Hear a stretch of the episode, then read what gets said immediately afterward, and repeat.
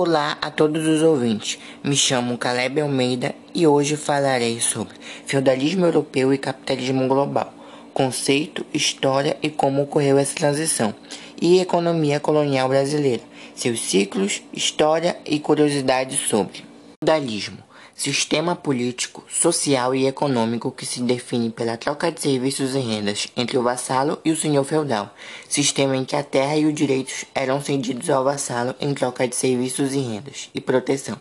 Nesse contexto, podemos também citar os servos, de grande maioria camponeses que trabalhavam na agricultura.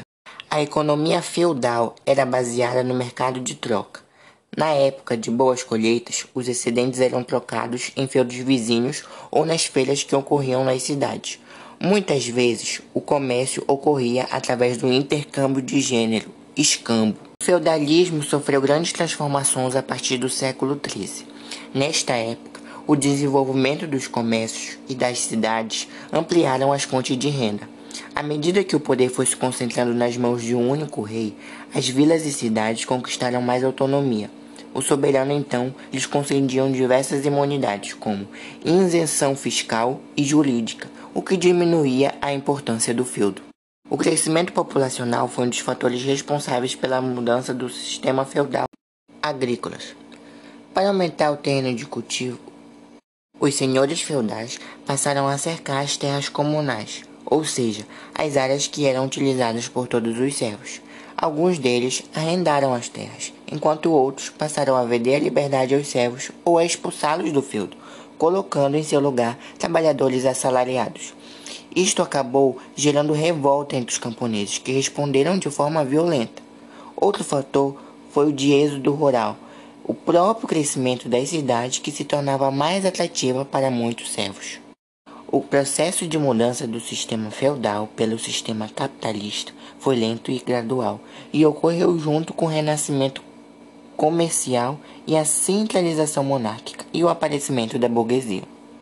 Assim então surge o capitalismo, um sistema em que predomina a propriedade privada e a busca constante pelo lucro e pela acumulação de capital, que se manifesta na forma de bens e dinheiro. A base de formação e consolidação do capitalismo é a divisão da sociedade em classes. Podemos citar burguesia, proletários, latifundiários e camponeses. O principal evento que marcou a formação desse novo modelo econômico de sociedade foi a realização das grandes navegações, no final do século XV e início do século XVI. Com a sua formação, o novo sistema passou por três principais fases de desenvolvimento: capitalismo comercial, industrial e financeiro. Aqui citaremos apenas um: o capitalismo comercial, também conhecido como mercantilismo, que caracterizava-se pelo fortalecimento dos estados nacionais e sua forte intervenção na economia. Seu papel era assegurar a máxima acumulação de lucros por parte da burguesia e da aristocracia bem como disputar mercados internacionais e o melhor acesso a matérias-primas. E então, através das grandes navegações, Portugal chega ao Brasil. Após o descobrimento do Brasil, há então o Pacto Colonial, em que Portugal é a metrópole e o Brasil é a colônia. Ou seja, a colônia só poderá negociar com a metrópole. Através das expedições de reconhecimento e mapeamento do território, Portugal então descobre o pau-brasil.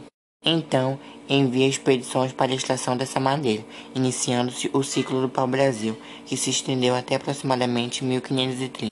Esse produto trouxe maior rentabilidade aos aventureiros navegantes e primeiros colonos que aqui se instalaram. O principal interesse de Portugal na comercialização desse produto é o seu poder de tingimento em tecidos e sua madeira resistente para a fabricação de móveis e entre outros. Ciclo da cana. O ciclo se desenvolveu durante o Brasil colonial e foi bastante aproveitado, pois além de encontrar e plantar no país, os portugueses já apresentavam técnicas de plantio, uma vez que vinham produzindo cana-de-açúcar em outros territórios. O fim do ciclo ocorreu por causa da existência de engenhos implantados nas Antilhas holandesas e inglesas. O Brasil também teve diversos ciclos, como ouro, algodão, café e borracha. Aqui finalizamos o nosso trabalho. Espero que tenham gostado.